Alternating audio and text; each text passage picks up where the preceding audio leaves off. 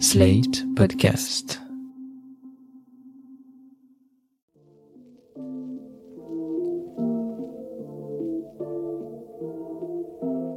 Salut et bienvenue dans New Deal, le podcast Slate, IFRI, TTSO qui décortique l'actualité américaine en compagnie de Laurence Nardon, responsable du programme USA à l'IFRI. Bonjour Laurence. Bonjour Romain.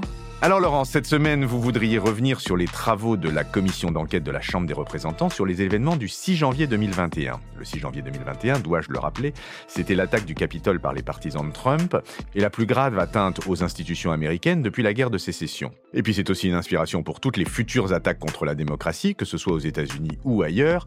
Les événements de Brasilia l'ont montré il y a 15 jours. Je renvoie d'ailleurs nos auditeurs et auditrices au dernier épisode du podcast Le Monde devant soi, disponible sur Slate Audio et consacré aux événements survenus au Brésil. Bref, on ne sait toujours pas si le département de la justice va suivre les recommandations que lui a transmises cette commission, c'est-à-dire s'il va engager un procès contre Trump pour incitation à l'insurrection. La décision va être prise par le ministre de la Justice, the Attorney General, Merrick Garland, et le Special Counsel, Jack Smith. Ils devront évaluer le risque qu'un nouveau procès ne relance l'intérêt public envers Trump et son image de martyr, au moment même où l'influence politique de l'ancien président américain commence à diminuer. Mais ce qui est sûr, c'est que le rapport de la commission est un document historique. Que dit-il exactement? Va-t-il changer les choses? Alors Laurence, vous qui avez lu ce rapport, qu'en retenez-vous? Oui, Romain, la maison d'édition Bûcher-Chastel va sortir très bientôt, début février, une traduction française de ce rapport qui fait quand même 845 pages. Et ils m'ont demandé de rédiger la préface. Ça m'a amené à réfléchir aux travaux de cette commission, à leur portée, à leurs angles morts, etc. Et c'est de ça que je voudrais vous parler aujourd'hui. Alors, puisque vous parlez d'angle, quel est l'angle de ce rapport? Le pitch, si vous voulez, c'est le suivant. Lorsqu'un président des États-Unis qui est manifestement atteint de troubles de la personnalité narcissique et qui est par ailleurs entouré de courtisans et de zélateurs de toutes sortes perd sa réélection, qu'est-ce qui se passe? Eh bien, ce qui se passe, c'est qu'il lui est impossible d'admettre publiquement sa défaite et que personne autour de lui ne va oser le forcer à admettre cette défaite. Trump continue encore aujourd'hui a refusé d'admettre qu'il a perdu, mais on a des preuves qu'il le sait et qu'il l'a dit. Dans l'une de ses auditions, Cassidy Hutchinson, qui était euh, l'assistante du chef de cabinet Mark Meadows, rapporte avoir entendu Trump dire à Mark Meadows Je veux pas que les gens sachent qu'on a perdu, Mark, c'est trop la honte, débrouillez-vous. C'est trop la honte, c'est dingue quand même. Justement, comment est-ce qu'ils se sont débrouillés pour ne pas accepter la défaite? Le rapport de la commission fait un récit extrêmement détaillé des tentatives successives du président et, de ses équipes pour justement euh, essayer de, conserver le pouvoir. Alors c'est le manuel Castor Junior du coup d'État comme ça n'a pas marché, euh, on peut penser que c'est pas un très bon manuel. Mais laissez-moi donc vous résumer les plans successifs de Trump. Ça a commencé dès l'été 2020, c'est-à-dire euh, six mois avant l'élection. Trump craignait déjà perdre et du coup, il s'est mis à annoncer que les démocrates allaient organiser cette fraude massive, cette fraude électorale qu'il a dénoncée donc par la suite. Et dès ce moment, il refuse de s'engager à reconnaître les résultats de l'élection. Ce narratif, ce récit, il a tout de suite été repris par la presse et les réseaux d'extrême droite, et en quelque sorte, si vous voulez, ils ont préparé les esprits.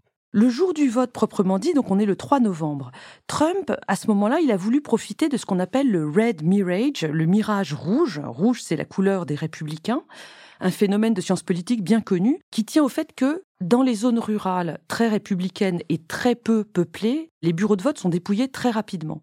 Alors que dans les zones urbaines très démocrates et très peuplées, le dépouillement, il prend beaucoup plus de temps, il prend plusieurs jours.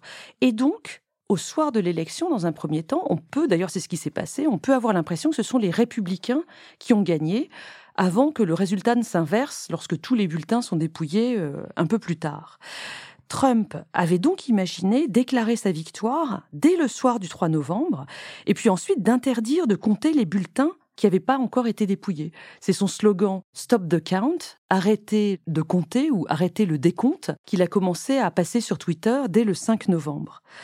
Mais son équipe de campagne a tergiversé et puis le samedi 7, les grandes chaînes de télé ont annoncé la victoire de Joe Biden. À peu près tous les bulletins avaient été comptés à ce moment-là. Alors, troisième plan, si vous voulez, l'équipe de juristes de Trump, menée par Rudy Giuliani, s'est mis à intenter des procès pour fraude. Ils en ont intenté pas moins de 62 à travers tout le pays pour essayer de renverser les résultats localement.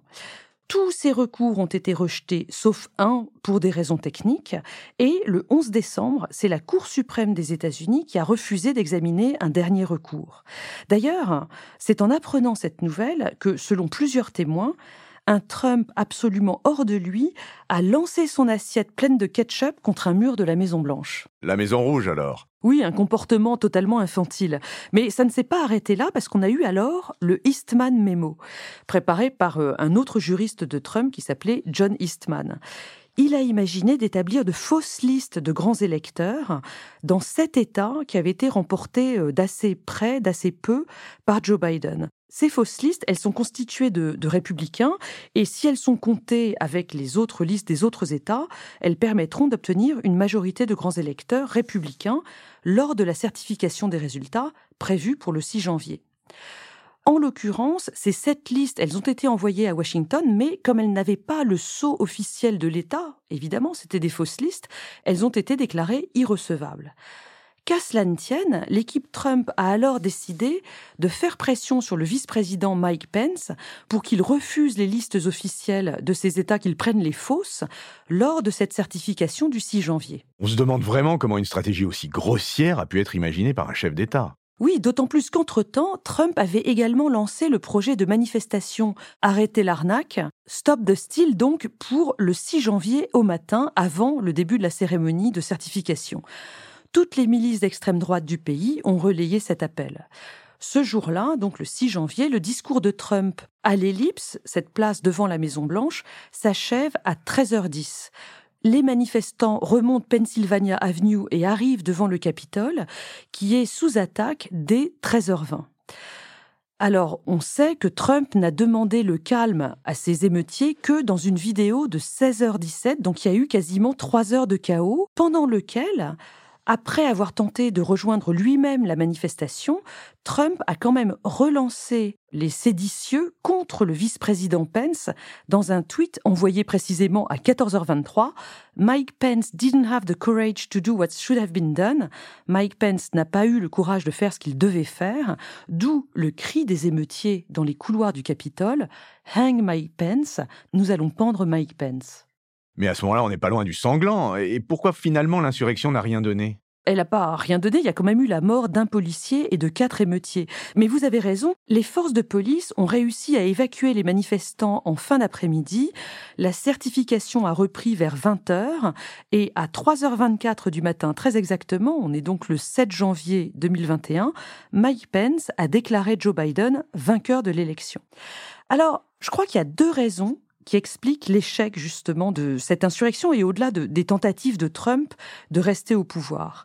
Ces deux raisons, ce sont la séparation des pouvoirs et l'amateurisme de Trump. Alors allons-y.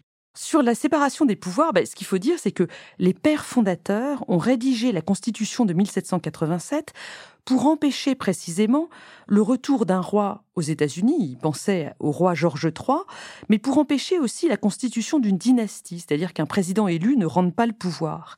Et pour ça, ils ont mis en place un système de freins et de contrepoids, checks and balances, entre les pouvoirs exécutifs, législatifs et judiciaires. Et ce qu'on a vu entre novembre 2020 et janvier 2021, c'est que ces contre-pouvoirs ont fonctionné. Alors, plusieurs points. Les juges, notamment les juges de la Cour suprême, et puis les responsables du département de la justice, par exemple l'attorney général euh, William Barr, ont refusé de cautionner des recours fantaisistes. Deuxièmement, les responsables des élections dans les États, par exemple le secrétaire d'État de Géorgie Brad Raffensberger, ont refusé d'inventer des fraudes. Troisièmement, le vice-président du Sénat, Mike Pence, a refusé de sortir de son rôle cérémoniel lors de la certification du 6 janvier. Et puis enfin, on vient d'en parler, les forces de l'ordre, elles se sont tenues elles aussi.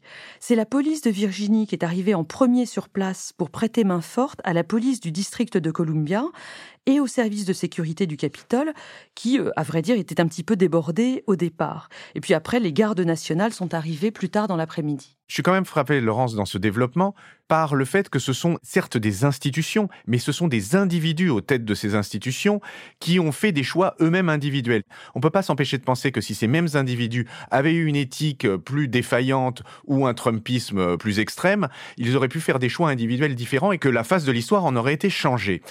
Revenons donc, Laurent, sur le deuxième point que vous abordiez, qui est l'amateurisme de Trump. Ce qui reste frappant dans cette histoire, c'est que Trump n'a jamais été jusqu'au bout de ses déclarations et de ses projets. Si vous reprenez euh, l'historique de ses plans successifs, on voit que d'abord, il n'a pas annoncé sa victoire au soir du 3 novembre, ce qu'il avait prévu de faire. On ne sait pas très bien pourquoi il a reculé. Et puis, pour revenir aux personnes dont vous parlez et qui ont fait un choix éthique, en effet, ce qui est étonnant aussi, c'est que Trump, finalement, est resté dans un modèle clientéliste, celui qu'il a clairement connu quand il était promoteur à New York. Parce qu'il n'avait pas prévu que les membres de son cabinet ou tous les juges qu'il avait nommés refuseraient de lui obéir le moment venu, et donc il n'avait pas préparé de moyens de pression sur tous ces individus. Et puis, une autre raison encore, c'est que beaucoup de ses complices, alors ceux qui étaient vraiment pro-Trump, étaient vraiment des clowns complets.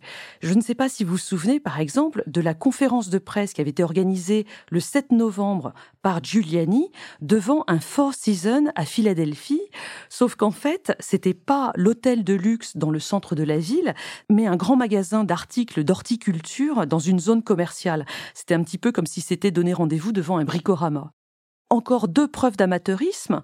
Les explications que fournissaient ces équipes sur les méthodes prétendument employées par les fraudeurs démocrates et puis l'aide qu'ils avaient soi-disant reçue de puissances étrangères, eh bien ces explications, elles étaient beaucoup trop nombreuses et totalement incohérentes et du coup, elles n'étaient pas crédibles. Et puis, un dernier point, il est très difficile de savoir si le jour de l'insurrection, Trump avait réellement l'intention de se rendre sur place. On a entendu ces récits où il essaye d'attraper euh, le volant de la voiture pour euh, changer de direction alors qu'on le ramène à la Maison Blanche, mais ce ne sont pas des témoins qui étaient dans la voiture, donc tout ceci est un petit peu mystérieux. Et du coup, les émeutiers, une fois à l'intérieur du Capitole, eh ben, ils savaient pas très bien quoi faire. Comme ils n'avaient trouvé ni Mike Pence ni Nancy Pelosi, on les voit sur les photos et dans les vidéos se prendre en photo avec leur déguisement, fouiller dans les pupitres des élus. Finalement, tout ceci était très mal organisé. Un coup d'État qui s'est écroulé sous le poids de sa propre impréparation, mais est-ce que le prochain échappera à cet amateurisme? Et ça nous amène aux suites de ce rapport. Est-ce qu'il fait des recommandations qui pourraient être utiles pour protéger la démocratie américaine à l'avenir? Ce qu'il faut dire d'abord, c'est qu'après 18 mois de travail, la commission a produit donc un rapport de 845 pages, mais aussi 10 auditions publiques télévisées qui ont été diffusées entre juin et décembre 2022. Alors, comme euh, manifestement les, membres de la commission avaient peur que l'opinion américaine soit un petit peu lassée de toute cette histoire, elles ont fait appel à l'ancien président de ABC News, James Goldstone, pour les scénariser. Et de fait, elles ont atteint, pour certaines qui étaient diffusées aux heures de grande écoute, près de 20 millions de téléspectateurs, donc en gros un énorme succès d'audience pour les auditions télévisées de la commission. Par ailleurs, ce qu'il faut dire, c'est que la commission a concentré ses travaux et son attention sur la responsabilité de Trump lui-même et certains de ses avocats dans le déroulé des événements. C'est-à-dire que quand on lit ce rapport, faut pas s'attendre à un ouvrage de sciences politiques qui va lister les causes historiques lointaines de l'arrivée au pouvoir de Trump et de la dégringolade vers euh, l'insurrection du 6 janvier. Il n'y a pas un mot sur la perte de statut, la paupérisation des classes moyennes blanches qui ont voté pour lui en 2016 et en 2020 le Covid et ses effets sur le scrutin de novembre n'est pas mentionné non plus. La Commission euh, ne cherche pas non plus à savoir où en est le Parti républicain aujourd'hui, euh, notamment dans ses relations avec l'extrême droite américaine. Vraiment, le coupable principal pour le rapport de la Commission, c'est Donald Trump. Mais ce travail est quand même extrêmement nécessaire pour l'histoire. Il montre que les élus en tout cas, certains d'entre eux ont pris leurs responsabilités face à l'histoire et ont voulu agir de manière éthique. Donc il n'y a pas de recommandation systémique, on en reste à quelque chose de très concentré sur Trump. On note quand même deux recommandations importantes, à part celle de, poursuivre un procès contre Trump. Hein. La première, c'est de clarifier euh, le processus de certification, donc ce qui s'est passé le 6 janvier. C'était une loi de 1887 qui va être remise à jour pour préciser que vraiment le vice-président ne peut pas faire autre chose que compter les votes, il n'a pas de décision à prendre. On va aussi sécuriser la journée avec une meilleure coordination de la police, du FBI, etc. Ça, c'est en cours. Et puis, un dernier aspect qui me semble extrêmement important, peut-être même le plus important, c'est que la Commission recommande aussi de poursuivre l'évaluation du rôle des médias. Depuis l'abrogation des codes de déontologie du journalisme dans les années 80 sous Reagan, le paysage médiatique aux États-Unis, qu'il s'agisse des radios, des chaînes de télé câblées, et puis bien sûr d'Internet et des réseaux sociaux qui sont apparus euh, depuis, ce paysage est devenu extrêmement partisan, absolument hystérique sur les questions politiques. Et ça, il faut absolument le recadrer pour que la politique américaine ait des chances de s'apaiser dans les années à venir. Le rapport en parle, il faut le dire. Des médias apaisés, renseignés et analytiques, comme nous essayons de le faire dans New Deal toutes les semaines avec vous, Laurent, c'est ce qui me donne l'occasion de vous en remercier une fois de plus et de vous dire à la semaine prochaine. Merci Romain, à la semaine prochaine. New Deal chaque semaine sur Slate, TTSO, Lifree et sur vos plateformes de podcast préférées.